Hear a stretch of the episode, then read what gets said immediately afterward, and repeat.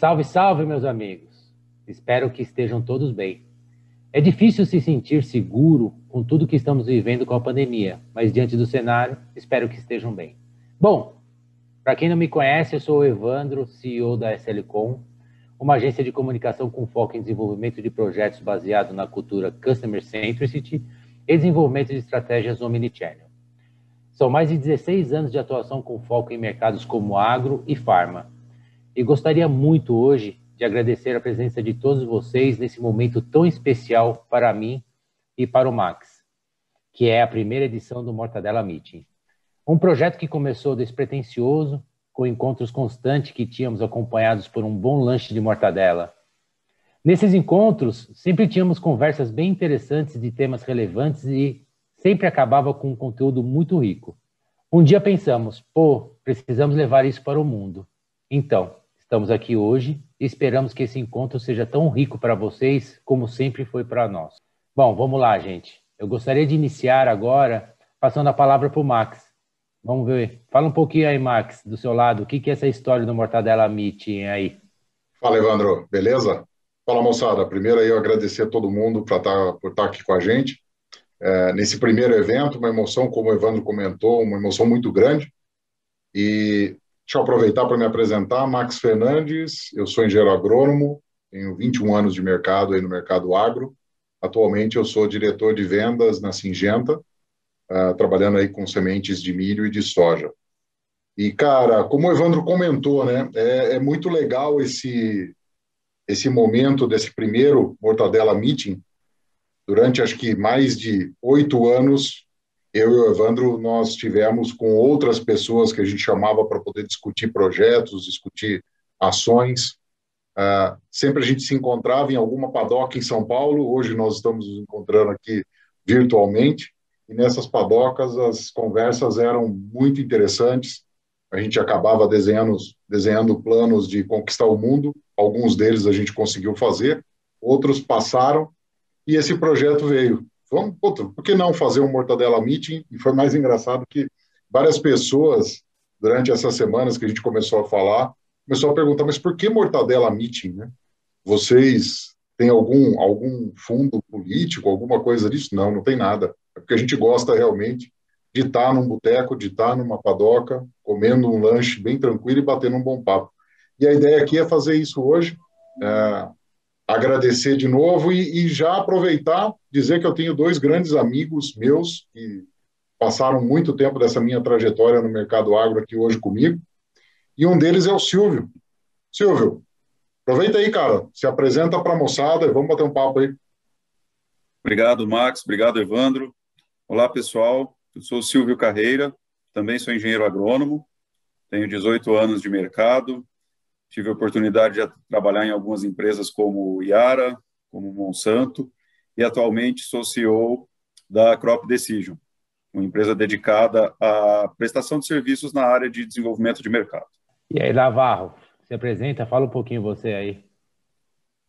Boa, obrigado, obrigado, Max, obrigado, Evandro, pelo convite. Acho que é, é muito bom estarem junto com os amigos. E, infelizmente, não estamos numa padoca ou num bar tomando uma cerveja, mas com certeza o conteúdo não, não se perde num, num bate-papo como esse.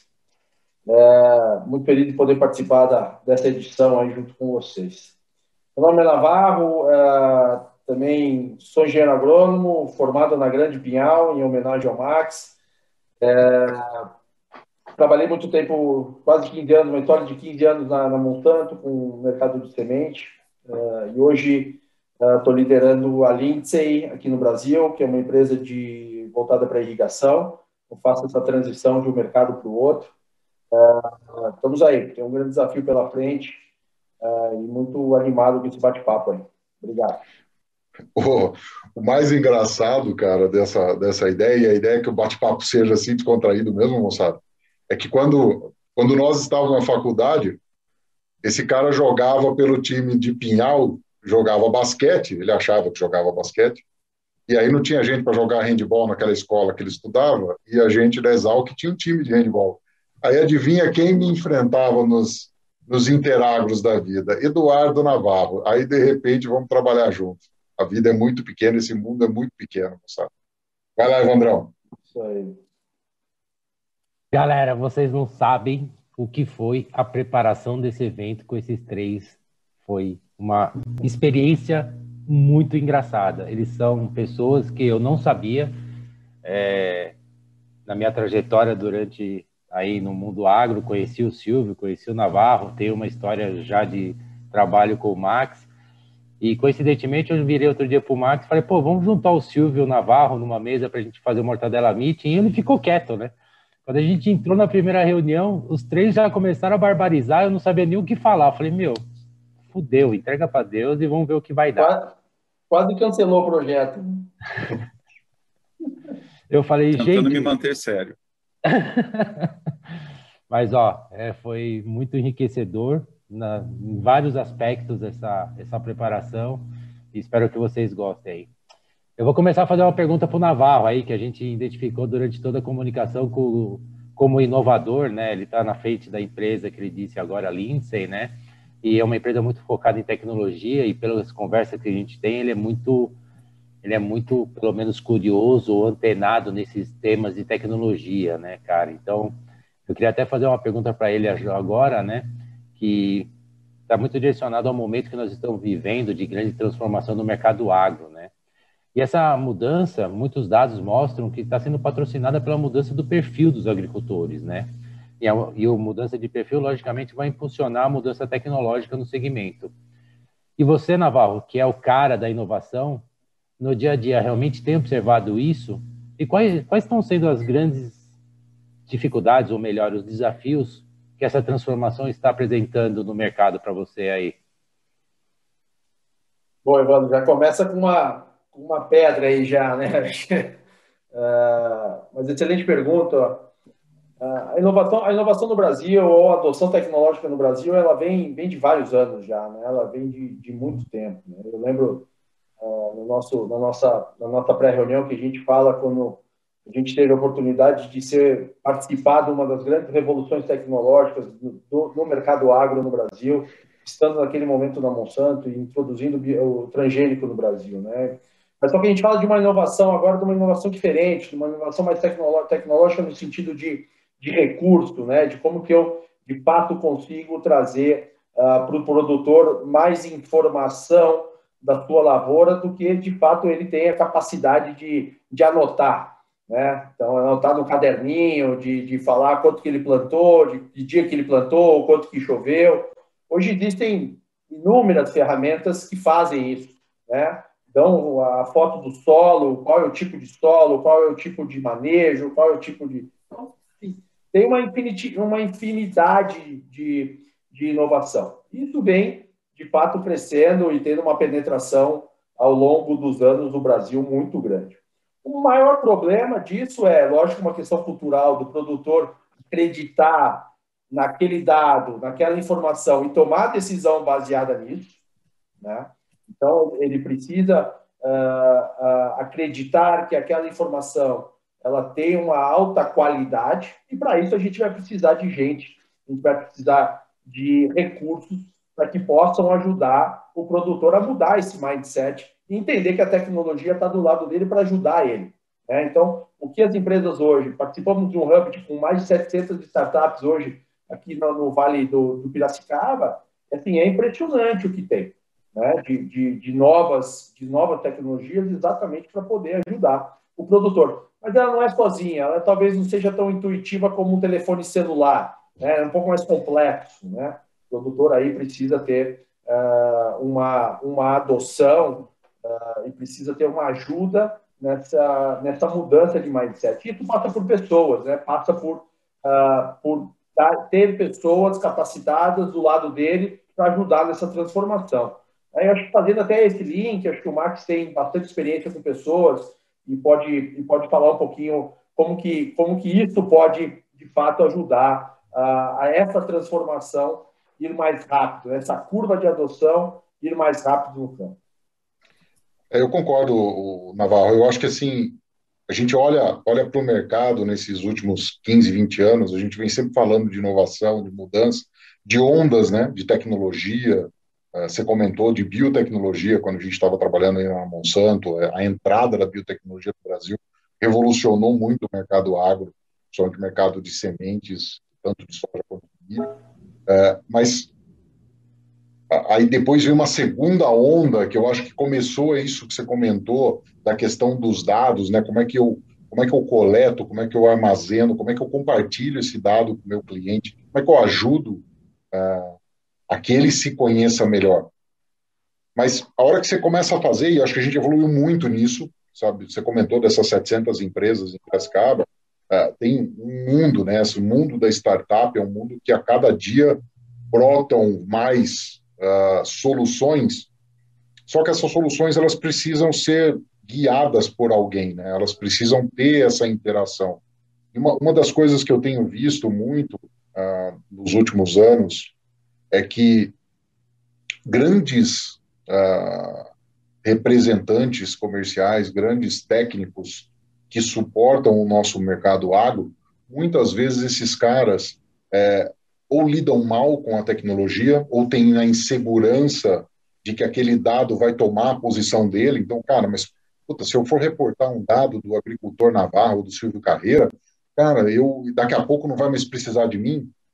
E eu acho que essa é a grande mudança que a pandemia está trazendo para a gente. O, o agricultor está forçando a gente a ter reuniões, a ter interações de uma forma completamente diferente, como essa que nós estamos tendo hoje, né, digital, é, com outras pessoas, e está forçando esse cara a entender que, opa, peraí, eu preciso trabalhar com inovação, eu preciso trabalhar com essa nova tecnologia, saber argumentar, porque o, agricultor está cada vez mais rápido, está cada vez mais é, exigente de uma solução e o tempo dele custa muito caro.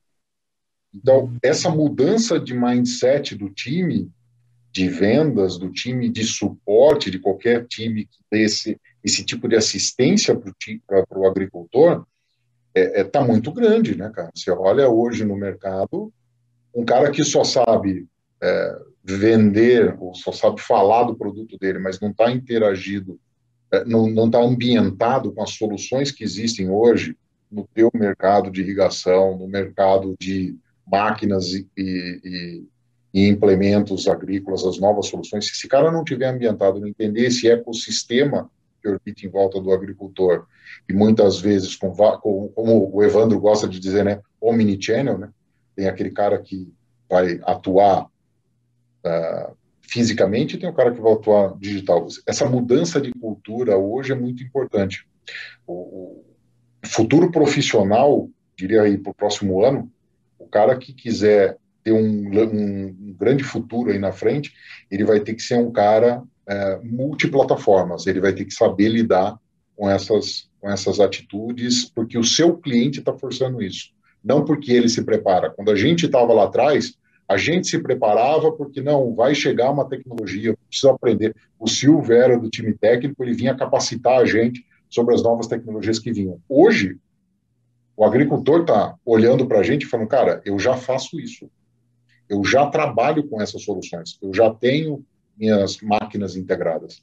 Como é que você lida nesse mundo? Bom, é, e é que é legal porque normalmente as plataformas não estão, não estão se conectando, né? elas não se falam. Talvez esse seja um dos grandes gargalos da adoção da tecnologia, porque você tem uma plataforma que traz uma informação, você tem outra plataforma que traz outro tipo de informação, e para mim, quem vai fazer a consolidação de todos esses dados, entregar um pacote completo para o produtor lá na frente, e que vai ser o diferencial, passa por pessoas. Não tem... Sem dúvida. Uma coisa muito interessante nessa fala aí, de, dessa, nessa fala de vocês, é o seguinte, né? O Max citou o Mini Channel, né? E você citou as, as plataformas trabalhando como hubs totalmente separados, né? E o fator humano, que é a ligação. É, uma coisa muito interessante é analisar exatamente o posicionamento do RTV hoje, né? Nós, vê, nós somos de gerações que o RTV era o cara que conduzia toda a gestão da comunicação com o agricultor, desde levar a novidade até fazer a conversão do cara de, de um potencial cliente para um verdadeiro cliente, né? E hoje com esse monte de, de ferramenta que existe no mercado para conduzir e levar informação para o agricultor, o posicionamento do, do RTV, muitas vezes, que no caso de agro, ele deixa de ser um condutor e ele passa a ser um, um, um agente de consultoria, né? A pessoa que presta o tipo de serviço para fazer com que as coisas aconteçam, uma vez que a informação já foi consumida e já foi absorvida pelo agricultor por outros canais. E o que você falou é exatamente é isso, né? A fundamentação de qual que é o verdadeiro posicionamento do RTV hoje, que é a grande mudança cultural que tem que existir hoje, é essa, né? A gente não está levando mais novidades baseadas em produto, nós estamos levando suporte para entregar benefícios. Esse é o, esse eu, é eu acho que é o grande ponto, que é a mudança do posicionamento dele na, na jornada do agricultor, né? E Silvio, e você, o que você acha de tudo isso, cara? Bom, é, acho que pegando o gancho da fala de vocês três, fica muito claro que a tecnologia, sem dúvida, está nos ajudando bastante, né? É, aqui, como, como empreendedor, a gente vê a tecnologia trazendo muita velocidade para nós, mas no final do dia, olhando, é, é, tentando aí calçar as sandálias do agricultor, é, no final do dia o que ele quer é uma experiência, né? O, o que faz é, ter mais ou menos participação de mercado de uma determinada empresa dentro de uma fazenda é a experiência que, que, que as pessoas levam para esse agricultor. É, a gente sabe que existe toda uma segmentação desse tipo de agricultores, nós não vamos entrar nessa seara agora, aquele que é mais movido à emoção, enfim, tem toda essa questão, mas é, você comentou, Evandro, de, de informação, né? É, e o Max comentou da época em que nós é, nos preparávamos aí para trazer o lançamento de biotecnologia para o Brasil. Nós, na época, nós levávamos a informação para o agricultor. Hoje, essa informação está disponível. Se ele tiver vontade, ou qualquer smartphone com conexão à internet, ele busca a informação que ele quiser. Então, o desafio hoje está, e aí vem a nossa lição de casa, né, em como usar essa informação, ou como ajudar o agricultor a usar essa informação, e levar é, essa experiência nova para ele, uma experiência diferente e fazer com que realmente você seja o parceiro escolhido por ele para seguir em frente. Né? E a relação ela tem se pautado muito mais em parceria realmente. Né? Aquela briga por preços e tudo mais. Se a gente olhar aí o mercado agro hoje, a questão não é mais preço, não é isso daí. A questão é qual é a experiência que eu estou tendo, o que, que isso está trazendo de benefício para mim e a contrapartida que está acontecendo para quem está indo lá visitar o agricultor. Bem, então, é, imagina, imagina a gente quando nós, nós éramos RTVs com essa quantidade de informação na mão. Eu fico imaginando que, sim, é um negócio impressionante que, o, poder de tudo isso. Né? É, o, o, mais interessante, que era o que eu ia comentar, Naval, é que assim, não é só a informação, né? Naquela época, você, como a informação ela era, vamos dizer assim, menos circulante, né? Como é hoje, você deter essa informação era um diferencial competitivo. Então, quando a gente detinha essa informação, você era o primeiro a chegar, o agricultor queria ouvir de você porque era um negócio que ele não conhecia. Hoje, cara, ter a informação não é mais nada. A informação hoje é um dado, como o Silvio falou. O cara hoje entra no smartphone, entra em qualquer tablet da vida aí. Outra, grandes agricultores hoje têm corpos técnicos muito melhores preparados para discutir tecnologias. Esse cara já viajou ou mandou alguém viajar. O filho dele, que estava na faculdade, se é um cara mais velho, voltou com outra cabeça. Então, ter a informação só, cara, não é o suficiente. O grande ponto é como, como é que eu transforma tudo, é. Como transforma tudo isso em produtividade? Como transforma tudo isso em economia? Né? Como transforma tudo isso em, em, em, em economia de recurso, em, em produtividade no final do dia? Vocês lembram quando a gente tinha aqueles treinamentos de venda de valor, né? Identificar a necessidade. Acho que esse hoje é o grande pulo do gato no mercado. Cara, eu tenho tanta informação que se eu não souber trabalhar com ela, eu posso dar uma informação errada e eu ferrar o cara. Agora, se eu conseguir ter uma boa, vamos falar, saindo do nosso mercado, né, como médico, se eu fizer uma boa anamnese né, do meu cliente, o que ele precisa, com tanto de informação disponível, você consegue fazer uma recomendação, você consegue formatar uma solução para ele. Eu acho que essa é o grande pulo dessa mudança. E a pandemia está ajudando a aumentar cada vez mais isso. Eu consigo formatar soluções para atender uma necessidade do agricultor que às vezes ele nem te falou. Ele soltou alguns pontos e você tem que aprender a conectar essas, essas ideias. Acho que essa é a grande mudança aí.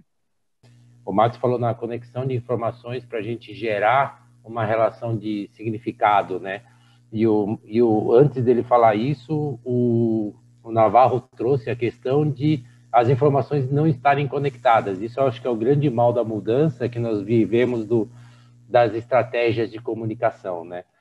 Agora, falando com, relação à informação, cara, eu tenho uma, acho que até uma vantagem perante ao, a vocês aqui, porque eu trabalho em vários segmentos, né? Além do agro, atendo farma, atendo indústria, atendo outras, mas focando um pouco mais em farma, onde eu fui executivo durante 12 anos, eu trago para vocês aí uma coisa muito interessante. O segmento farma, ele desponta nesse aspecto de comunicação e BI, né? Ele foi um dos que começou, até pelas características de mercado, com altíssimos investimentos em ferramentas, né, com ferramentas de business intelligence, ferramentas de comunicação, sistematização de informação, concentração, análise, todas essas coisas, né? Isso aí foi uma coisa que gerou um volume de informações sem precedentes para eles, né? Mas quando eu olho para o agro com o prisma da farma, eu vejo uma coisa que foi dita pelo, pelo Navarro, né? Nós tivemos nos últimos anos aí uma aceleração muito grande é, no investimento, principalmente em tecnologia. Hoje, para mim, particularmente falando, a farma e a agro estão num pé de igualdade no aspecto de tecnologia embarcada, vamos dizer assim, muito, muito semelhante, né? Agora, quando a gente fala no aspecto de comunicação e gestão de relacionamento, Fica um pouco difícil de traçar é, um paralelo entre os dois segmentos, porque são dois segmentos bastante distintos, né? Então, é, a gente tem que ter, tomar muito cuidado para falar isso, né? Mas uma coisa fica muito clara para mim nesse sentido. É, eles estão no, muito na frente no aspecto de transformação das pessoas. É, segmentos, principalmente quando eu falo no mercado de industrial, B2B, no mercado de indústria, né? eles já estão muito evoluídos nessa questão de customer centricity implementação de estratégias baseadas em dados. Eles focam muito a comunicação deles na necessidade do cliente, gerando uma comunicação de relevância e significado para a interação, né? É o que a gente fala em outras palavras, entregar produtividade, ou seja, entregar o benefício que o seu cliente quer, né? Então, isso é uma coisa que é muito legal, mas tentando responder de uma maneira mais pragmática essa, essa pergunta, né? é que, independente das tecnologias, na minha, no meu ponto de vista, né, a grande transformação que a gente deve operar é a cultural. Foi dito por alguém aí que cultura é uma coisa que tem que mexer, né? É, temos várias pesquisas, por exemplo, a McKinsey soltou a mente do agricultor brasileiro, a cabeça do agricultor brasileiro em 20, depois soltou agora em 21, mostrando algumas situações muito interessantes nessa, nessa questão. Quando você pega a relação de insumos que fazem parte da jornada do agricultor, por exemplo, grande parte dos, dos produtos são considerados commodities, ou seja, ele já não vê diferencial entre um e outro. O que, que eles compram realmente é o benefício que o seu parceiro pode trazer para ele, né? Então, assim, a gente não consegue mais destacar é, atributos por produto. A gente tem que desenvolver exatamente a maneira de pensar em entregar benefícios na relação entregar resultados na jornada que o cara está desenvolvendo, né? Isso é uma coisa que cada vez mais eu acho que é a grande transformação, entendeu? A gente não vai vender que tem mais tecnologia, a gente não vai vender que a gente é um biotech que tem uma perninha para a esquerda, uma perninha para a direita. A gente vai vender a jornada como um todo, prestação de serviço, acompanhamento, a otimização do uso do investimento no máximo do recurso que ele pode oferecer Outro dado muito importante, os agricultores na pesquisa agora de 2021 mostraram que eles não conseguem tirar nem 10% da capacidade de um, de, um, de, um, de um produto que eles compram com tecnologia, porque eles não têm suporte das empresas que os vendem. Então, eles têm certeza que nem 10% da capacidade que um produto tem para oferecer, eles conseguem tirar dele, porque eles não conseguem, eles não têm um suporte de, específico para ajudá-los nesse aspecto, né? E aí que eu vejo que a gente tem que cada vez mais buscar a cabeça, né? E aí que eu vejo que é a grande revolução da tecnologia, né? A gente está buscando cada vez mais é, parar de vender robô e passar a vender relação.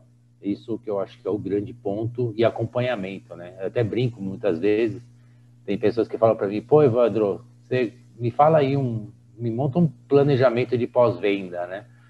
Falo, cara, se você está pedindo um plano de pós-venda é porque você não, tá, não sabe fazer venda, né? Porque hoje o modelo de gestão de um cliente é circular. O melhor modelo de pós-venda que você tem é gerar assistência para ele em toda a sua jornada, entendeu?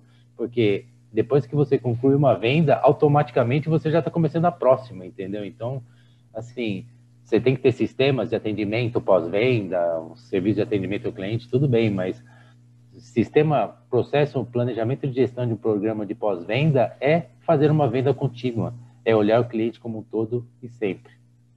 Eu, eu concordo, Evandro. Eu acho que assim, eu tive aí um bom tempo em, em efetividade de vendas e eu, eu vivi essa, essa onda da modernização no agro, vamos dizer assim, né?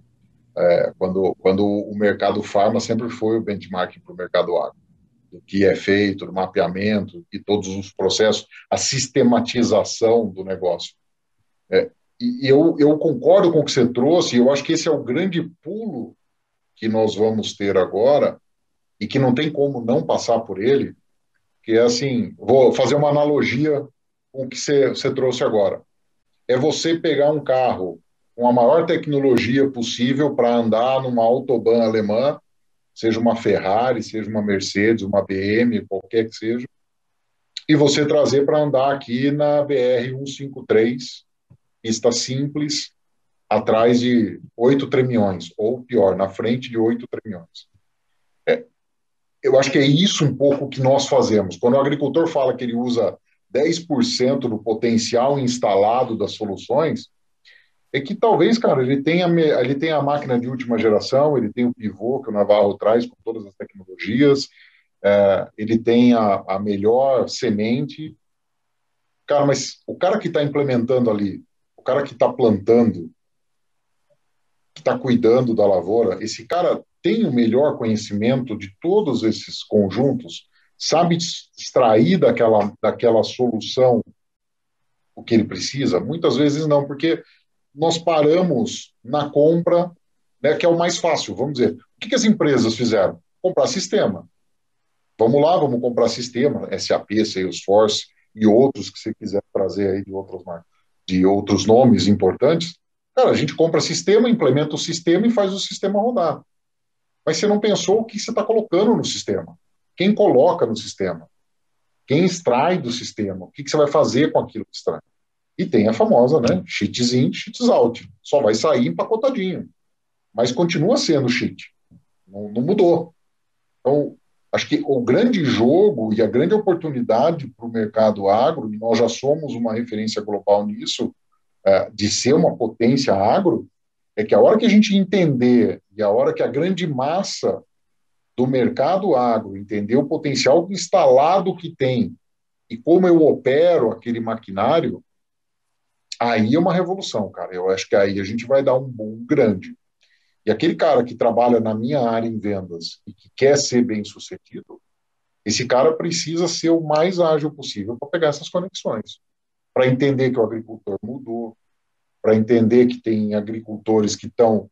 A gente falava né, lá atrás em sucessão no agro, acho que Silvio Navarro lembra, a gente tinha treinamento para sucessão no agro, né, para incentivar o agricultor a se preparar para isso. Cara, hoje essa sucessão está sendo obrigatória. O cara voltou para casa dele e está fazendo. Os grandes grupos estão fazendo isso. As grandes famílias do agro estão fazendo essa, essa mudança. Então, é, é, é, muito interessante. Eu acho que a gente tem uma oportunidade aqui que, assim, o Silvio trabalhou durante muito tempo como funcionário de multi, né, vivendo isso aí. E hoje ele tem a empresa dele. Eu acho que o Silvio pode, porque é, deve ser diferente, eu, eu imagino, Silvio, quando você entrava lá representando uma multi, o cara sempre te olhava, ah, esse cara aqui no final do dia vai querer vender, mesmo você sendo mais do corpo técnico do que do corpo vendedor, picareta, como o Navarro, é, o cara acabava olhando um pouco disso, né? dava mais abertura, mas ele tinha esse lado. Hoje você não, você é o dono da tua empresa, você presta serviço para multis e para grandes grupos, e, e, deve ter tido uma mudança, você deve estar tá vendo isso com mais clareza, não está? Certeza, Max. A, a grande mudança ela vem primeiro do, da, dessa percepção do agricultor. Né? Real, a, a, nós tentamos ao máximo chegar nesse agricultor prestando um serviço para um cliente nosso, que geralmente é uma multi, uma cooperativa, alguma coisa assim, é, é, tentando nos isentar ao máximo, mostrando que ali nós somos simplesmente os braços de quem nos contratou. E aí entra um, uma questão que sempre me incomodou, né, enquanto pessoa da área técnica, porque o que mais me tomava tempo eram as operações. Né? Então eu precisava gastar muito tempo fazendo as operações e o agro ele é ingrato nisso, porque você planta em setembro para colher em fevereiro, março e tem que ficar operando, é, fazendo atividades a campo ali todo esse tempo para colher o resultado que você quer e depois devolver para o agricultor como uma informação. Então, o que nós tentamos fazer hoje é, é absorver essa operação do nosso cliente para que o RTV, a pessoa técnica, ou mesmo a área de marketing dele, obtenha essa informação, primeiro, com mais qualidade, porque é o nosso core entregar isso daí, mas usando e podendo usar melhor a cabeça daquela pessoa que está ali. É, porque no final do dia, quando a gente olha hoje, tem dois pontos muito importantes. Né? É, a primeira coisa, assim, é, existe um, um, um, uma contradição. Né? As pessoas que são as mais campeiras, que nós chamamos aí no meio agro, que lidam muito bem com, com efetivar aquela informação para levar algo, para dar um resultado de colheita melhor no campo, geralmente são as que têm menos familiaridade com a, com a parte técnica, com a nova tecnologia. Elas, entre aspas, correm um pouco disso, elas gostam de, de estar no campo e levam um pouco mais de tempo para usar os novos dispositivos eletrônicos. E, e, um outro ponto importante é que durante a. Estava me preparando aqui para esse nosso bate-papo e, e, busquei conversar com pessoas de outros mercados. E fui conversar com um amigo do varejo, né, que ele trabalha com varejo, e ele comentou um negócio muito importante. Ele falou assim: eu preciso atender todo cliente que entra na minha loja de uma maneira muito bem, porque eu não sei se ele vai voltar de novo ou não. Então, eu não sei se ele é um, um cliente grande, eu não sei qual é o potencial dele, eu, eu simplesmente preciso atender todos os clientes de uma maneira muito boa se eu quiser tê-los de volta na minha loja. E aí eu parei para pensar o seguinte, né? Talvez não exista um mercado tão mapeado quanto o do agro. Nós sabemos hoje quantos agricultores tem no Brasil, nós sabemos a área, nós sabemos o que ele plantou, o que ele tem intenção de plantar, quais foram os últimos produtos que ele usou nos últimos X anos, quanto choveu na, na, na fazenda dele, nós sabemos tudo. E nós não temos a capacidade, e aqui eu digo nós como é, é, pessoas que trabalham no agro, de né? individualizar essa experiência para ele. Tá tudo na mão e a gente não consegue. E aí a gente vai, se a gente for é, é, parar para pensar aqui, nós vamos ter várias raízes desse problema, passando por formação de profissionais até a estrutura das empresas. Mas não, não é o caso aqui. Mas essa essa questão de ter a clareza do quanto de informação nós temos no nosso cliente e nós perdemos a oportunidade de levar uma experiência boa para ele, eu acho que é o, o pulo do gato para virar a chavinha e usar aí a, a tecnologia. Ô Silvio, será que não é, cara? Eu tava, tava você falando, eu estava lembrando da fala do, do Evandro no começo, né, da, da gestão circular. Será que não é esse o pau, cara? Porque assim, a, a maioria de nós, nós somos tudo engenheiro, né, cara? Agrônomo, mas engenheiro. Então a gente vai lá no processo meio que Charles Chaplin, né? Linha de montagem, montar o Ford, o Ford T lá do, do Henry Ford e tem que ser nesse caminhão. E, cara, a hora que a gente olha, hoje, com tanto de informação que a gente tem, é, a gente não consegue montar essas linhas. A gente tem que começar a sair um pouco, talvez, da, da casinha dessa linearidade e começar a amarrar as coisas, você não acha? Que as, as coisas estão entrelaçadas. Nós é que tentamos seguir reto, será que não é, cara? Com certeza. A linha de produção é a mesma. O final que vai sair é o Ford T. Talvez um vai pedir um pneu um pouco mais largo, outro vai pedir com rádio, outro sem rádio, um com vidro elétrico, outro sem vidro elétrico, mas o que vai sair no final é o Ford T. Né? O, o, o final é o agricultor, é a, o aumento de produtividade. Então, é, é, tá muito fácil, mas eu acho que já que você perguntou e aí devolvo, tentando devolver para você, hoje olhando de fora, como você comentou da, da de ter trabalhado em multi, o que eu olho é que, às vezes, trabalhar na multi te força também a gastar energia para dentro dela. Então, tem um gasto de energia que a gente não vai conseguir mudar. Né? Então, parte dessa energia boa, que é dedicação, que é trabalho, é, não só do RTV, mas de todas as pessoas que estão ali dentro, que talvez poderiam ter um pouco mais de contato com o agricultor, né, com o cliente direto, ela tem que gastar uma energia para dentro da, da, da, própria empresa na qual ela trabalha. E a gente vê que a, ah, recentemente, com essas fusões e aquisições que aconteceram aí nos últimos quatro ou cinco anos, a gente vê exatamente a, a, clareza disso. Como prestador de serviço, eu vejo quais empresas estão saindo mais na frente ou não nessas fusões, nessas aquisições, pela demanda de trabalho que elas estão tendo no campo. Né? Então, você vê que a velocidade aumentou nessa questão. É, é um bom ponto, cara. Ô, Navarro, você que está em outro mercado agora, porque você eh, foi para o mercado de infraestrutura, né, velho? E é diferente, cara, muda, é um pouco, é um pouco diferente do que a gente viveu juntos, nós três, ou nós quatro, porque o Evandro está nesse meio aí com a gente já há um bom tempo, da parte de sementes e tudo mais. É, interessante a sua pergunta, Marcos, porque o agricultor é o mesmo, mas ele tem culturas diferentes. Talvez para uma semente ele tem uma, ele tem uma cabeça, ele já tem algo pré-formado, mas para a cultura de máquinas ele tem também tem uma outra cultura performada. Por exemplo, cara, eu não, eu não vou comprar um equipamento para minha fazenda se eu não usar dinheiro do BNDES, por exemplo. É, eu tenho crédito rural, eu tenho isso, ah, tudo bem, eu estou capitalizado, o meu juros é, é melhor pegar dinheiro do BNDES do que usar o meu próprio dinheiro, com certeza. Mas existe uma cultura onde você vê uma linha uma linha de vendas onde logo depois da, da, publicação do plano safra as vendas elas, elas aumentam consideravelmente. Por quê? Porque ali o produtor ainda tem aquela ideia de que precisa para investir e, e colocar o maquinário na sua fazenda a gente precisa de dinheiro do BDS, por exemplo. Lógico que do BNDES é interessante por causa dos juros, do, do valor, vale muito mais a pena do que, do que outra coisa. Mas é um pouco da cultura.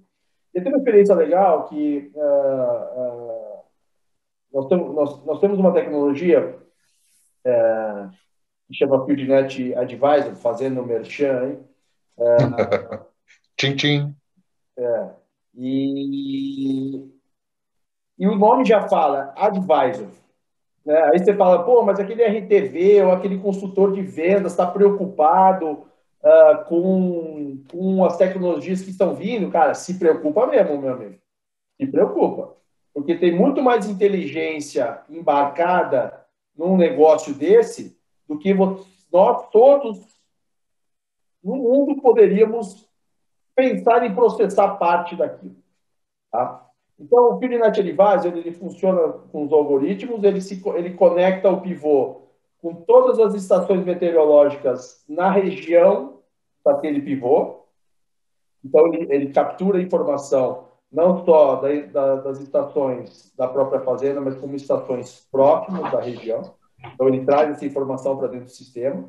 Você imputa lá qual é o tipo do seu solo, qual é a sua, qual é a, qual é a, a cultura, qual é a variedade, qual é o híbrido, e ali ele já tem o grupo de, matura, de, de, de, maturação, já tem a, os graus dias daquele milho e por aí vai. E ali, a partir dali, ao você der o start, ele começa, dia de plantio e tudo mais. A partir dali, você, ele começa a gerenciar todo o manejo de irrigação da sua lavoura. Testes aqui, aqui no Brasil, como nos Estados Unidos, provam que a gente fazia teste, ó, deixa eu ver o meu sistema contra você, produtor. Você já é um irrigante de, de bastante experiência, então você provavelmente toma ótimas decisões. Não, com certeza. Então tá bom, metade do pivô é seu, metade do pivô é nosso. No final do dia, o nosso, a nossa metade produzia mais, muito mais economia. Em diversas situações. Em diversas situações. Lógico, não estou falando que o produtor não tenha capacidade, mas é, o negócio é tão sensível, o negócio é tão, é, é, é tão no, no detalhe que um consumo de energia, que um consumo de água, que um consumo de, de, de a água na hora certa. O cara acabou de, o cara acabou de ligar o pivô, porque está seco. A, água, a batata precisa, a soja precisa, o milho precisa. Dali três horas cai uma chuva de 20 milímetros. Perdeu dinheiro. Ele gastou energia, ele gastou água, ele gastou recurso, ele fez. Por quê? Porque ele não tem essa capacidade de entender que daqui três horas, hoje, hoje talvez tem muitas ferramentas que podem ajudar ele a tomar essa decisão, mas só que ele vai ter que ir atrás. Essa tecnologia dá para ele falar. E por que, e nós da Lindsay não, deixa, não, não, não deixamos ele, é, não deixamos que o pivô seja autônomo, tome a, a decisão. Fala, mas ele, ele toma uma decisão melhor que o produtor? Toma uma decisão melhor que o produtor, porque ele tem, ele, ele consegue processar muito mais informação muito mais rápido, aí ele toma uma decisão mais rápida. O produtor tem acesso à informação, e aí vem para tudo aquilo que a gente vem falando. O produtor tem acesso às informações, mas tem alguém que consegue colocar tudo isso para ele e falar, irriga, agora? Não. Né? Então, mas assim, mesmo assim, a gente deixa a decisão de irrigar na mão dele. O telefone dele vai falar, o Field Net Advisor vai conseguir comunicar com ele, vai mandar uma mensagem. É, precisamos irrigar. O senhor quer irrigar? Ele fala sim, e vou liga, irriga na quantidade que precisa e tudo mais. É uma mudança cultural, né? Assim, até por que, que, por que, que isso não vira autônomo? Por que, que, por que, que as tecnologias não são autônomas? Porque, de fato, elas ainda têm problema. Por que, que os carros autônomos não estão andando na rua até hoje? Porque existem ainda alguns gaps de tecnologia que garantam que aquela tecnologia funcione 100%. Então, um pivô pode é, ter um problema, pode cair a energia, né? E aí, como que, eu, como que eu, a, inteligência artificial gerencia tudo isso? Então, tem todo, tem todo um trabalho por trás disso que, que acho que é que, que estamos num caminho gigante, assim, de, de muita, é, é de muita experiência. É, né? é outro exemplo de que a tecnologia ela não vai uh, substituir andar sozinha, exatamente. Ela sempre vai precisar de alguém interpretando, né? Ela, a gente falou muito aqui de informação, mas a gente hoje coleta muito dado, né? Se a gente fosse ser, ser cartesiano na, na e, e rigoroso, né? conceitualmente, nós, nós conectamos dados, né? São poucos Marcos, que conseguem... Mas uma coisa. A, a, a, gente fala do agricultor, mas vai ter uma mudança muito grande nas revendas. Já existem revendas com centro de, centro de, de apoio, centro de, uh, de controle, né? onde ele gerencia as máquinas, onde ele gerencia as lavouras, ele passa a mão no telefone, liga para o produtor e fala, olha, tua lavoura está com infestação tal, vai lá e aplica. Sem que ele precise pegar Uno, ou a caminhonete ou qualquer outro carro e ir lá. Então, aquele, assim, vai reduzir, vai reduzir a demanda por mão de obra lá na ponta, na, vai, mas ele vai vir para um outro lado da mesa que ele vai ser muito mais, uh, muito mais testado, muito mais técnico, muito mais qualificado. Porque aqui eu falo, como onde que eu concentro todas essas, todas essas tecnologias e devolvo um pacote uh, que gere uma jornada, porque o que o Evandro fala muito, né, jornada do agricultor. Eu lembro, eu lembro do nosso velho diretor que eu tinha que seis vezes no campo, né? Você tinha seis etapas ali. É, hoje você está 24 horas por dia, sete dias por semana uh, conectado. Assim, uh, a jornada muda completamente, a qualificação muda. Assim, vai passar por pessoas. Não, tem que passar. O, ponto, assim, vai lá. Desculpa. Existe uma coisa muito interessante que vocês estavam falando e eu estou resgatando alguns pontos que vocês estão falando que é muito legal, né? É mudança, transformação de pessoas tal, mas assim, vocês citaram o Ford T, né? Na época do Ford T, quando ele veio para o mercado, nós tínhamos grandes profissões que eram até ferreiros, né? Para cavalos, né? Cadê esses caras? Tiveram que se transformar. É, e a, eu acho que assim, e outras profissões foram mudando conforme a coisa foi acontecendo, entendeu? E é assim, vai faltar mão de obra, nós estamos vivendo um momento de transição que, meu, não vou soltar informação, não vou saber, aquela velha história do, ou do, do vendedor old school, né? Não, a informação é meu poder. Cara, deixou de ser, cara. Você saber conduzir a informação e fazer do dado virar uma inteligência é o seu ponto-chave de conversão, de venda de informação ou de benefício da informação para você começar a vender serviço, né? Isso é uma coisa que eu acho muito interessante, que é a grande mudança que vai acontecer, né? É o cara que é condutor, né?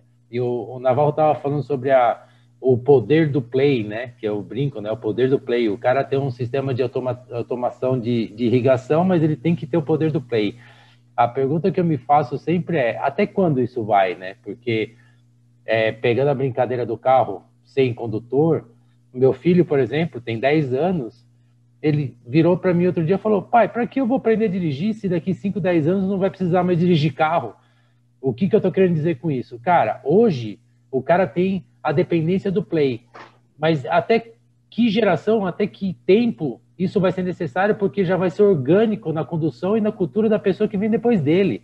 Ele vai perguntar, porra, por que eu tenho que apertar a porra do Play para irrigar a minha cultura, entendeu? É, essa é a questão, que é a transformação da pessoa. É assim. E é cultural, nós, né? É, nós somos privilegiados que nós estamos discutindo isso. E a, e a pergunta que eu me falo é: será que temos todo mundo está consciente sobre essa transformação? Ou seja, nós somos imigrantes, nós somos imigrantes da tecnologia pela nossa idade. Nós estamos vivendo outra grande transformação do avanço tecnológico. A, a pergunta que eu sempre me faço conversando com amigos é, cara, quem se deu conta disso, né? Quem se deu conta numa grande revolução industrial com, a, com os carros, por exemplo, que quantas não foram as profissões que sumiram? E quantas não vão deixar de sumir, mas vão se inventar outras, né? Esse é o ponto, né, Marcos? É, nem, nem tudo se cria. Na verdade, na natureza, nada se cria, tudo se transforma. E eu concordo com o que o Navarro trouxe e você trouxe. Cara, vai realmente mudar. E, e eu concordo também, Navarro, esse ponto das revendas é importantíssimo, cara. Nós estamos no meio agora de uma mudança de, de entrada de grandes players no mercado brasileiro, coisa que a gente via nos Estados Unidos há 10, 15 anos atrás, quando a gente levava agricultor no Farm Progress Show lá para conhecerem as novas tecnologias em feira. Cara, se olha hoje as revendas, é, elas estão se transformando, as revendas, as cooperativas, estão passando por uma transformação, é, eu diria, vital. Mas também acho nós vamos ter aí durante esse período uma adaptação da não da mão de obra nossa, né? É, eu diria, Evandro, que nós somos modelos híbridos, né? Nós nós conseguimos ter condições de ligar duas épocas diferentes. A gente vive já numa nova era. Muitos de colegas nossos que entraram junto com a gente no mercado de trabalho, alguns deles permaneceram na linha antiga e eles estão lá ainda. Até quando? Cara, é, acho que é, um, é um, movimento que tende a desaparecer, porque o mercado cada vez mais vai mudar. E talvez um dia nós deixemos de mudar também. E aí vamos ser substituídos pelas, pela nova geração que está muito mais ávida dos nossos filhos, da molecada que está na faculdade hoje, que, cara, não está nem preocupado em saber escrever, né? A gente tinha que fazer redação e prova escrita. Hoje a molecada tem corretor de ortografia, você paga, fica falando, ele vai transferindo e manda um documento. Hoje a gente faz venda por WhatsApp, moçada. Nós estamos agora fazendo venda aqui forte, a maior parte é por WhatsApp. O Navarro falou de seis visitas. Não são mais seis visitas, né, Navarro? Hoje são seis pontos de contato. Como vai ser esse ponto de contato? Quem vai decidir é o agricultor, cara. O Silvio está trabalhando com a gente numa experiência nessa, de, cara, como é que vai ser esse ponto de contato? Depende de quem for, né, senhor? Exato. E, e, pensando também agora, tentando inverter a relação, né? Porque nós falamos a todo momento de daqui para lá, né? Daqui até o agricultor. E o contrário, né? Se nós olharmos a evolução dele, então vamos lá. Eu gosto muito de comparar o que o agricultor, é, a diferença entre ele e o Navarro, talvez vai, vai saber até nos ajudar com isso quando ele vai comprar um equipamento, ou quando ele comprou um equipamento, e quando ele vai falar da lavoura. Quando ele compra equipamento, um trator novo, um pivô novo, é, e aqui generalizando, tá, pessoal? Mas a gente sabe que ele, ele vai com, com uma certa, é, um certo status contar para o vizinho que comprou um trator novo, que comprou um, um pivô com o Field Net Advisor e, e tudo mais. Né? Agora, a hora que ele fez, está eh, conduzindo a lavoura e eventualmente tomou uma decisão errada e isso causou uma perda de produtividade, isso não aparece. Né? E esse era o momento que talvez uh, o RTV, a pessoa que está ali no dia a dia com ele, seja da revenda, de uma multi ou qualquer outro fornecedor, poderia estar tá fazendo a diferença. Né? Mas ainda existe essa diferença de pensamento dele. Não, Silvio, um bom ponto, cara. É, mas isso já não é mais respondido, né? A questão de produtividade hoje, caso ele tenha algum problema, hoje é, é on time, né? Ou seja, é ao vivo ali. O cara tá, tá na colhedora, tá sentado lá dentro e tá vendo o que está acontecendo. Ou não, ele tá com uma colhedora, ele tá lá no escritório dele, ele sabe o que está acontecendo. Agora, o que ele faz com essa informação, que aí eu acho que é o teu ponto, que ele fica escondido, ele talvez ele não se vanglorie tanto, porque pode ter sido um erro de manejo dele, ele não traz isso para dentro. Ele, é, é aí então a gente fala que não tem o uso da tecnologia de fato. Ele gera o dado, tá bom, eu faço o que com isso? Né? Trago para dentro de casa, onde que eu errei? Vamos pegar o histórico todo da minha lavoura, que ela já está registrada, porque eu tenho desde o plantio, das pulverizações, das irrigações, isso está tudo dentro do sistema. Talvez não numa mesma plataforma, mas está lá. Onde foi o erro? O que aconteceu? Né? Isso a gente talvez não use. Porque essa questão de produtividade é diferente daquele do, do, nosso tempo, né? Quando a gente fazia lado a lado de semente, esticava a trena para ganhar do concorrente, e às vezes o produtor acreditava, mas estava ali. Hoje não, hoje RTV não tem mais essa. O cara vai colher, ele vai ver na hora o que, que produz e o que, que não produz. Então, acho que é, é bastante interessante esse ponto, que esse, esse, exemplo que você traz, Silvio, porque hoje não tem mais nada escondido, né? Hoje não tem mais, não tem mais. Mas mesmo assim, com a quantidade de informação, eu às vezes não consigo tomar a melhor decisão, eu não consigo melhorar para a próxima safra. E, e, retomando, retomando o que o Evandro trouxe, né, da venda ser circular, é, nós falamos a todo momento de jornada, de, de tornar algo cíclico uh, as nossas atividades no agricultor, mas aí, às vezes eu me pergunto, será que ele analisa a jornada dele? Será que ele está olhando também para trás o que, é que aconteceu para tomar novas decisões? Né? A mudança está acontecendo, está acontecendo aos poucos. Hoje nós temos menos agricultores, depois de comprar o seu trator novo, o seu equipamento novo, é, pilotando essas máquinas, né? Ele já está terceirizando um pouco mais isso né, e usando um pouco mais aí a, a, a, o seu tempo para análise, tomada de decisões. Mas o quanto será que ele olha para trás, né? Porque a, cultura de formação também não é uma cultura de formação de empresarial. Né? Alguns, obviamente, aqui é, é, a gente sabe disso, mas outros ainda é, pagam esse pênalti, seja por colonização do país, é que não vem ao caso a gente abrir essa discussão. Eu acho que é o, o é o, é o, o empreendedor que aprendeu na lida, né?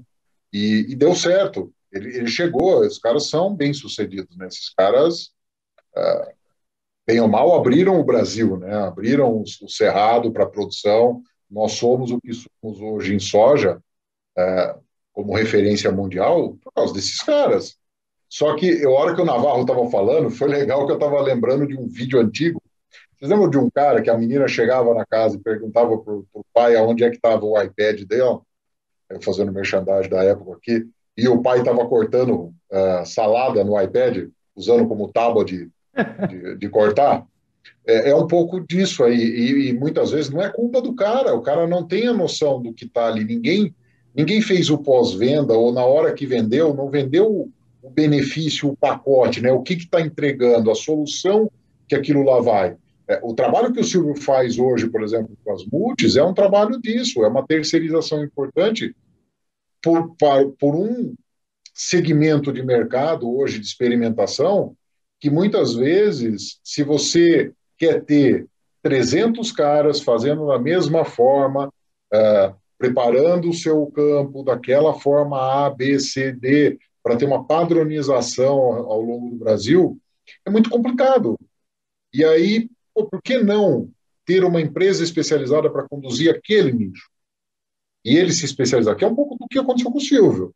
Uh, cara, era um, era um gap de mercado, uma oportunidade, e, e traz um ganho num, num, numa escala de tempo, numa otimização de rentabilidade, é, porque você pega o teu recurso e coloca o teu recurso, o teu tempo, numa outra atividade que é a sua atividade fim, não atividade meio, você consegue ganhar ali.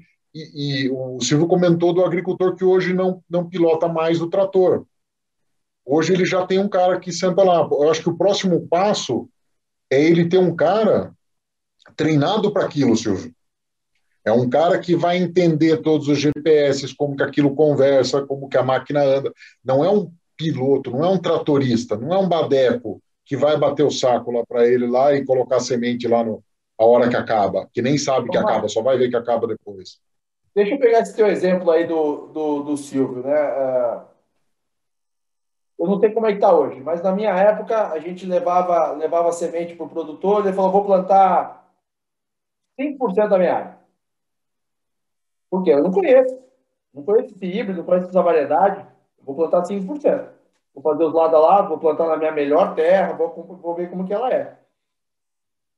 Aí foi bem. O ano que vem ele vai plantar 15%. Ele ainda não acredita que aquilo de fato é. Vai que foi sorte, né? Na terceira, quarta safra, ele falou, pô, esse cara é bom, vou plantar 60% da minha ação. Então, meu ponto é, o que o Silvio, como que o Silvio gera essa informação para que o produtor, no primeiro ano, consiga plantar um híbrido ou uma variedade que vai produzir 10, 15, 20%, que seja 5% a mais de produtividade, na maior área da, da área dele, sem ele ter nunca visto essa variedade. Ou esse híbrido. Bom, já... a pergunta é, é interessante. E, e, aqui eu vou trazer a visão, é, talvez do passado, de como nós vimos, então, a partir do momento que a gente faz uma tentativa de uma geração de demanda, né, que é o que tornar um produto novo conhecido do agricultor, né? Então, como que nós fazemos isso? Como que nós faz que de maneira geral? Nós pegamos esse produto e de certa forma doamos ao agricultor. Né? Então, continuando a falar de semente, nós doamos uma amostra de semente para ele, para que e aí nós tentamos acompanhar esse plantio e tudo mais. Ah, quando a gente levanta é, o que volta dessa informação, a, o percentual de retorno ele é muito baixo e a qualidade ela também é complicada de se avaliar. E, e eu consegui dividir isso em basicamente três grandes motivos, né, para não, não, não, não ficar muito segmentado. O primeiro motivo é que nós dependemos do equipamento do agricultor. E naquele momento, o que é mais importante para ele é ele plantar o que ele se propôs a plantar, o que ele comprou, a semente que ele plantou, tudo aquilo aquela, aquela nova, aquele novo produto que tem ali um RTV, por melhor que tenha feito um atendimento para ele, não é o foco dele naquele momento. Então, vai ficar por último. Dependendo do equipamento dele, dependendo talvez de sendo a, a última área a ser plantada, ela não vai estar no melhor talhão, né? E o terceiro motivo, ela tem uma chance grande de talvez não estar ao lado do concorrente que nós gostaríamos que estivesse, ou que a pessoa que está tentando vender algo novo para ele gostaria que estivesse. Então, isso do ponto de vista do agricultor, a gente otimiza muito o fato seguinte: você imagina uma, uma abordagem aqui. Vamos imaginar que o Evandro seja o nosso agricultor. Aí chega o Max lá e fala: Ô Evandro, vem aqui, olha, tenho uma semente nova para você plantar. Estou aqui cinco sacos dessa semente para você plantar. O Evandro, Max, obrigado, ó, eu vou plantar. Aí quando o Evandro estiver terminando, ele vai lá e planta aquela, a, aquela área. Agora, imagina o Navarro, um outro RTV, outra marca. Evandro, é o seguinte, nós estamos trazendo um novo produto para o mercado, é, só que a gente sabe que o teu dia a dia é um pouco mais complicado, não dá para ficar disponibilizando maquinário a todo momento. Se você nos disponibilizar a área e até mesmo fertilizante e se comprometer a manejar essa área, nós contratamos uma empresa para vir aqui plantar esse lado a lado para você, para que você tenha aí um resultado e conheça o nosso produto. Começa a criar um círculo virtuoso em tudo isso, por quê? Se de repente nós temos oportunidade de mostrar para ele algum benefício de se plantar melhor aquilo ali, de levar um, um, alguma informação técnica para ele, porque ele vai ficar ali do nosso lado, ele vai ficar ao lado da nossa equipe. Então a gente já consegue levar. A outra coisa é que ele começa a olhar para o Navarro como um cara que realmente está investindo em levar um novo produto para ele. Né? E aí para a empresa que contratou, que, quais, quais são os ganhos? Principal ganho, começa a ter um retorno melhor dessa informação, eu vou ter um RTV focado na atividade core dele, fazendo o que realmente ele tem que fazer, né? E aí, voltando, eu não me lembro agora quem comentou da questão de curva de vendas, acho que foi o Navarro, como é que a gente realmente ajuda nessa curva de vendas? É o seguinte, eu começo a antecipar resultados. Né? Então, eu começo a colher resultados antecipados, então aquele, aquele é, plano de de venda que foi feito para talvez dois, três anos, a gente começa a trazer efetividade para ele e trazer uma aceleração para essa curva de vendas. Essa é a nossa visão do ponto de vista de, de, de como contribuir para tudo isso. Eu acho que do ponto, do, do, olhando pelo lado nosso, né, da, da empresa que contrata Navarro, é, qual que é o grande o grande ganho nisso? Nós não somos uma empresa de geração de demanda, normalmente, as grandes multis que trabalham aí com. Somos empresas de venda de semente. Esse é o nosso core, é isso que a gente sabe fazer. Quando você olha, cara, você tem lá 300, 400 caras no campo ao redor do Brasil. O nível de implementação desses caras, ele vai oscilar na curva normal. Então, você vai ter 30 caras que vão fazer melhores do que talvez a empresa do Silvio faça, seriam até benchmark porque o Silvio faz, que é o cara que gosta daquilo. E se você estiver pensando agora, você vai lembrar dos nossos colegas lá atrás, de quem eram os caras que faziam isso na excelência. Isso ainda vai continuar. E os caras que vão fazer bem, e, ah, alguns vão perder, e aí começa a dar o, a perda para nós. Cara, você chega a perder quase 50% do teu volume que você investe ali, não retorna no tempo, não retorna na qualidade, não retorna para o cliente com o que ele queria ver. Né? O que você comentou, né, do, do, na tua época, na nossa época de RTV, que a gente ia lá, quantas vezes você não viu caras deixassem, os caras deixarem a semente ali e muitas vezes anotar na sacaria qual era a população que tinha que plantar, qual era o disco, e era para plantar no, no, no talhão da, da cachoeirinha, plantou no talhão da, da, da, porteira do porco, que o solo é outro, que chove diferente. Então, é menos profissional. Acho que a gente está indo para um lado com, com, essa especialização, e tem outras que estão acontecendo no mercado, que vão tornar mais profissionais. E o agricultor está olhando isso. E ele está olhando dele também, né? porque quando ele vê o Silvio plantando, a equipe do Silvio plantando, se é um cara que está ali esperto para olhar, se eu tivesse na minha fazenda, o que eu ia fazer? Eu ia olhar os meus que plantam frente aos que plantam do Silvio. Por que, que o dele dá certo? Por que, que o dele caiu a população correta? Né? Por que, que não dá dupla? Não dá falha? Ah, é o maquinário? Puta, vou trocar meu maquinário, cara, porque às vezes não é um maquinário bonito, seja verde, seja vermelho, seja preto, seja azul, né? Não é um maquinário bonito que vai fazer. É o melhor que se adapta para minha fazenda. Ou seja, eu pego informação, de novo, voltamos né, na cabecinha do cara, que vai pegar a informação e vai traduzir aquilo ali. Fala, opa, isso aqui é melhor para mim. Então, o agricultor que for esperto, eu nunca. Foi engraçada a tua pergunta, porque eu não tinha pensado no ponto de vista do agricultor. O agricultor que pegar um padrão desse daqui, ele consegue ter um, uma melhora na, na, na, plantabilidade dele. No final do dia, ele faz isso, né, cara? É o business do cara. É, mas a sua fala me trouxe um ponto bem interessante, viu, Max? Eu estava refletindo e ouvindo tudo que vocês falaram e tem um gancho que você deixou aí que me trouxe um, uma luz, né? É, a gente veio de semente, né? E a gente não se preocupa com demanda. Mas quando você vê as movimentações que estão acontecendo no mercado agro hoje, de conglomerações de distribuidoras acontecendo, e quando você vai olhar para outros mercados, eu vou falar do mercado farma, que eu trabalhei 28 anos lá, Cara, hoje, uma força de vendas de laboratório farmacêutico não faz venda. Ela faz geração de demanda. Quem faz venda é distribuidor. Pode ser, pode ser esse o caminho, Evandro. Pode ser. Ninguém. Sabe quantos vendedores tem uma empresa? Eu trabalhei na Pfizer muitos anos. Sabe quantos vendedores tem na Pfizer para atender o Brasil inteiro? Acho que são os Key Account Managers. São cinco, dez pessoas para atender o Brasil inteiro. O resto é feito por distribuidora. Daí a gente volta naquela pergunta, né?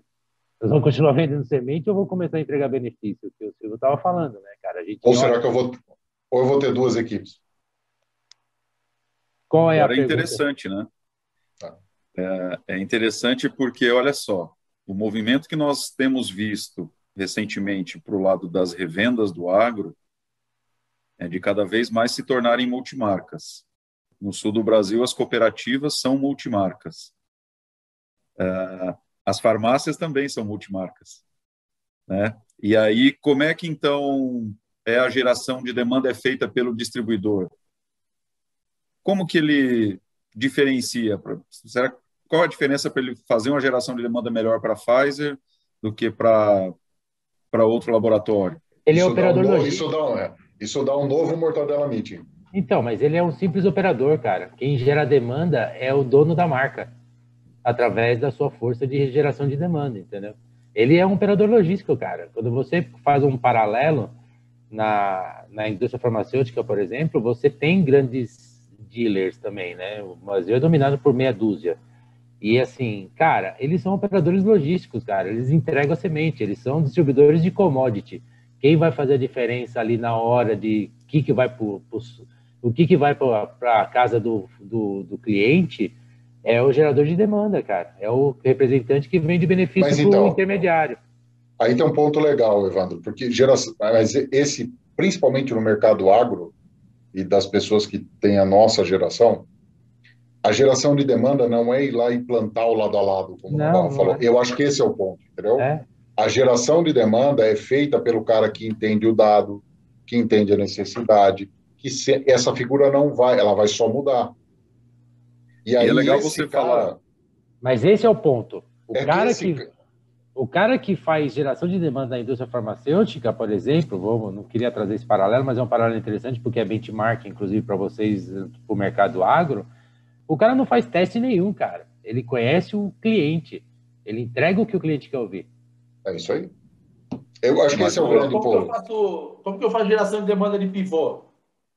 Então, essa é a pergunta que ninguém sabe fazer, entendeu? Bota o pivô nas costas e vou, e vou levando ele. Não dá para fazer isso. É? Então, mas tu, tudo bem, cara, mas eu, o que eu tô querendo dizer, o paralelo que eu tracei é exatamente o mesmo, entendeu? Ninguém sai falando, ó, testei em 10 pessoas o remédio e ele funcionou, usa aí. Não, cara é entrega de benefício, cara, é trazer o benefício da coisa para o negócio. É, entender a necessidade e entender a necessidade do, do consumidor lá na ponta. Exato, que é, o... é, sempre, sempre foi essa. E eu acho que hoje a gente consegue, que nem, ah, tô brincando, né? Como que eu gero demanda de um pivô? Pô, a coisa mais fácil. Né? Teoricamente, deveria ser a coisa mais fácil do mundo. Eu te, eu te vendo uma solução, em vez de você plantar duas safras em, em, em um ano, dois anos, você planta cinco em dois. Quer maior benefício que esse? Quer maior benefício do que isso? Exato. Enfim, então é, é de fato dado, de fato como que você tra... como que você leva isso. Né? Acho que e os produtores estão indo para plataformas digitais assim rapidamente. É, a McKinsey traz o dado de 40% do, de, de todo o barter já é feito, uh, o produtor já faz barter hoje.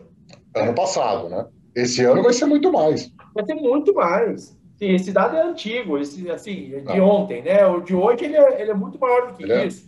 Né? CPR digital. O cara não faz a fazenda dele para fazer uma CPR hoje. Né? Então, essas plataformas todas, elas é, vão criar uma experiência completamente diferente. Né? Agora então, eu volto para a questão que eu falei no começo, né, de que nós pagamos o pênalti do agro de termos que plantar, conduzir e colher para se obter o dado. É algo que é. eu sempre falo aqui para o meu time, que é o seguinte: é, se nós inventarmos uma maneira diferente de coletar dado da agricultura sem ter que plantar, conduzir e colher, nós vamos ficar milionários. Né? Então, essa operação que é o que a gente pensa em assumir justamente para é, é, levar o dado com mais qualidade, né? Ter uma, Não, uma tem informação... Muita empresa, tem muita empresa de melhoramento genético já que escolhe as, escolhe as famílias que vão plantar depois pelo computador, não olha mais no campo, né? O breeder, o breeder hoje, ou o melhorista, não é mais melhorista de campo. A vacina do Parece Covid tá foi feita assim. computador olhando, olhando sequência genética. É, olhando se o marcador está lá ou está cá. Então, como que você pega essa tecnologia e transfere pro, para o seu negócio para que o produtor, em vez de demorar três, quatro, cinco anos uma adoção de uma tecnologia e até mesmo de uma variedade que pode produzir 10% a mais e no, no, em um ano. E voltando para a experiência, né? Falamos do distribuidor há pouco. Será que para ele nós também não temos que gerar uma experiência diferente? Será que, já que são multimarcas, é, ele não vai tender para aquele que, levar, que ele tiver uma experiência melhor? E, e será que não é ele que tem que concentrar tudo porque ele é, é vocês falaram, multimarcas, né? Ele é, um, ele é uma revenda é, de insumos, uma revenda de fertilizantes, uma revenda de máquinas, uma, uma fazendo merchan de novo. Acabei de fechar uma baita numa parceria no, no, no, no Maranhão. Com a irrigação, a gente fecha todo o ciclo. O cara vende é, a, a, a risa, né? Vende é, insumos, vende fertilizante, vende semente, vende defensivos, né? Vai vender pivô agora, vende máquina, E o que, que ele está pensando em como que ele concentra toda essa informação? Porque ele, ele tem vários fornecedores, ele concentra tudo e tem vários agricultores. Então, eu entendo como um hub, as revendas hoje, os distribuidores hoje vão atuar como um hub. É, é o operador logístico. Não só de fornecimento de, de insumos, mas com fornecimento de dados, de manejo, de, de é, é, consultoria agronômica, muito mais efetivo do que, de fato, é como era antigamente. Exato. É, mas a, a questão que você está falando é exatamente o que você falou da jornada do agricultor, e assim, ela acontece todo dia. E esses, esses distribuidores estão fazendo exatamente isso, o, o Naval. Eles estão com, com uma pluralidade para atender o cara como um todo. Eles estão dominando, estão trazendo o poder para dentro deles, entendeu? É aí. E aí, qual é a diferença? Como você vai conseguir se diferenciar? É até uma pergunta que eu faço muitas vezes para um amigo meu, é, e até fiz para o Max também. Cara, as indústrias conhecem os agricultores do Brasil hoje?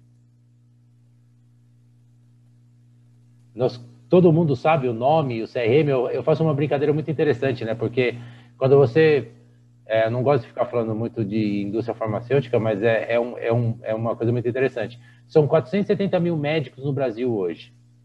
Todos catalogados com dados que a gente nunca imaginou que poderia existir. Existe esse poder na mão da indústria agro hoje? E sabe por que esse, esse poder existe? Porque eles acordaram que eles não vendem mais 30% de eficácia versus 29% de eficácia. Eles vendem um benefício para o cliente final, que é o médico, entendeu? O resto é operador logístico. O resto é operador logístico. E é assim. Muito... Será que nós estamos caminhando para isso? É uma pergunta que eu não sei responder também. Eu, eu, eu acho que é um modelo híbrido, Evandro. É, e, e, eu, de novo, por isso que eu falei que vale um outro Mortadela Meeting. É. Porque esse, esse é um exercício que está migrando muito, que eu acho que a gente vai mudar a forma de fazer negócio. Esses caras que operam hoje como distribuidores também têm que mudar, porque quando ele concentra desse jeito, ele passa a ser é, ele passa a ter uma dificuldade muito grande com o número de fornecedores que ele tem. Então, tem benefícios e tem malefícios aí no meio. Tá? Perde velocidade, né? Perde velocidade, perde poder de barganha, tem uma série de coisas também que mudam nesse jogo. Mas, ao mesmo tempo, vai fazer com que, por exemplo, o meu segmento hoje de atuação, o vendedor daqui a cinco anos, né, o RTV daqui a cinco anos, ele vai ser um cara muito menos do, do, do, implementador de um lado a lado e muito mais um cara que vai gerenciar essas crises entre esses mega dealers, esses mega conglomerados, frente ao agricultor que vai fazer a, a, opção pela marca dele, seja de semente, seja de defensivo, seja por um outro ponto. É, essa mudança ela vai acontecer rápido, vai mudar muito rápido. Eu acho que, como você mesmo disse, é outra mortadela, né? Nós estamos perdendo até o fio da inovação. Da... Já deu um tempo bom. Já deu evolução um da bom. transformação. Vamos deixar para a próxima essa aí, né? Isso. Né? Cara, já tem o segundo. Já tem o segundo, falar qualquer mudança. Na realidade é o terceiro. O segundo a gente já tem, fazendo até um spoiler. O segundo é com o Clóvis de Barros Filho, entendeu? Que nós vamos falar sobre a transformação do ser humano. E já está até agendado aí. Deixar dia 22 de junho, tá, galera? Nós temos o Clóvis de Barros Filho aí para falar um pouco sobre comportamento humano, sobre no, no prisma da transformação. Gente, queria agradecer, vou tentar fazer o fechamento aqui, agradecer aí para você, Max. Acho que a minha felicidade é tão grande quanto a sua aí de estarmos realizando esse sonho e estar tá com esse pessoal de peso aqui, tanto Navarro quanto o Silvio, ajudando a gente nessa discussão. Eu queria agradecer demais e passar a palavra aí para você, Max. Não, agradecer também a quem ficou aqui com a gente, que assistiu até agora, tá, espero que esteja gostando. Pedir para que mande sugestões para os próximos temas, né, para é, a gente aí do que, do que falar. Mas, assim, o mais legal é estar numa roda de amigos. Eu acho que fazia tempo que a gente não se juntava fora aquele ensaio, como você mesmo disse, que foi mais uma zoação, porque fazia pelo menos aí um ano e meio que a gente não, não se juntava para falar, nós todos juntos. E, e, é muito legal, depois de tanto tempo, você ver que as coisas, mesmo com os caminhos que cada um seguiu na carreira profissional, a gente ainda continua tendo uh, uma interação, uh, o papo flui muito fácil e, e com várias experiências. Né? Isso é muito legal. É, Para mim, está sendo realização aí de um sonho. A gente está falando aí do, do Mortadela Meeting e trazendo para mim aqui três grandes amigos juntos. Então, é, é fora da curva. Verdade. Naval, obrigado, cara. A palavra é sua aí. Não, é, ainda bem que nós estamos no, estamos no ambiente virtual, porque se estivesse no bar batendo esse papo, já tinha saído, já tinha saído briga, Marcos já tinha mordido a chumbada, saído magoado, do que, que não concorda. Então, aqui a gente consegue, aqui a gente consegue ter uma certa, uma, uma certa coerência, né? Mas brincadeiras à parte, é, o papo é muito gostoso e se a gente for falar de essa transformação toda que o agro uh, vem passando é, é, são várias mortadelas aí, né? Então, é muita conversa, tem muita, tem muita coisa para acontecer ainda que a gente nem imagina. Né? Então, a gente tem que ficar bastante atento, bastante uh, uh, alerta com tudo que está vindo. Tentar, tem muita coisa que vem também que não traz valor nenhum, não agrega. Né? Então, a gente também tem que ter uh, bastante coerência de, em, que aquilo que de fato vai gerar valor para toda a cadeia. Né? Não é um valor só para o produtor, mas é uma é um, que gere valor para as nossas revendas, para os nossos representantes, que gere valor para as indústrias e por aí vai. É um contexto de tudo isso. Mas, assim, muito obrigado pela oportunidade, bate-papo muito gostoso e espero que o próximo seja ao vivo, a cores e, e uma cerveja na mesa. Ô, Evandro, Ô, Evandro, antes do Silvio se despedir, deixa eu contar uma, porque nós não contamos nenhuma pérola, né? E assim, a gente falou muito de mudança de geração de demanda. Começou, você conhece, você conhece o shopping Iguatemi em Campinas, Evandro? Sim. Você já imaginou fazer um dia de campo com placa às 10 horas da noite, depois de um, algumas cervejas no estacionamento do shopping? Foi o Matheus isso aí. Foi o Matheus. Nós já fizemos. também já teve gente que também já teve gente que roubou o walk-talk do, do garçom e comunicou é... que estava havendo uma briga na saída. Nós precisamos fazer um mortadela meeting das pérolas, das histórias. Mas aí tem que pedir permissão para várias pessoas, né? Porque a gente Não, a gente muda o nome, a gente muda o nome. Silvião, sua palavra aí, meu brother. Obrigado, Evandro. Bom, agradecer primeiro ao pessoal que está tá nos assistindo. É sempre um prazer poder falar disso. Agradecer Evandro, Max, Navarro, pela oportunidade de estar falando com vocês novamente, ou brincadeira ou seriamente, sempre é, é muito bom. É, e, e, no final do dia o que eu vejo aqui é o seguinte: é, não só nós que estamos aqui empolgados e tendo que terminar sem, sem, tar, sem estar com vontade de terminar, né? É, as pessoas que estão assistindo, com certeza, é, estão fazendo isso porque gostam do, de ver o sucesso do agricultor. É, eu me realizo vendo o sucesso do agricultor, eu me realizo vendo o agro progredindo. É, com certeza, muito gratificante poder falar de inovação no meio que, que talvez lá atrás é, fosse tão discriminado ou deixado de lado. Então, hoje, é, é, sinto muito, me sinto muito orgulhoso realmente de estar podendo fazer esse bate-papo aqui e podendo, é, de alguma forma, dividir experiência, né? Se elas vão contribuir ou não, as pessoas que vão ouvir, que vão tomar essa decisão e, enfim. Mais uma vez, muito obrigado. Valeu, Silvio. Eu acho que é muito legal o que você disse agora, cara. Eu eu nunca pensei que eu ia me apaixonar e ter uma vontade tão grande entusiasmo tão grande de trabalhar no mercado como eu tinha com farma, mas eu, eu, eu, eu me enganei, cara. O mercado agro realmente é um mercado encantador, ver esse movimento de transformação acontecendo. Eu, particularmente, estou vivendo pela segunda vez esse movimento, né? E, cara, é um, é um mercado muito encantador, tem muita oportunidade é uma coisa muito legal. Tanto eu quanto você estamos do outro lado da mesa, a gente consegue ver coisas por outro prisma, né? Então é uma coisa muito interessante. Queria agradecer todo mundo. o Silvio foi muito feliz nas palavras, né? Acho que a gente está terminando hoje, agora, sem querer terminar, mas com certeza teremos outros com essa mesa aí, esse pessoal, para a gente bater papo. Vou até pedir para a gente não desabilitar o nosso, nosso WhatsApp, porque pelo menos as trocas de figurinhas que tem lá é muito legal, entendeu? Vamos manter. Vou sair Atual... logo depois. É, vai, atualizou meu banco de figurinhas, foi bem legal, cara.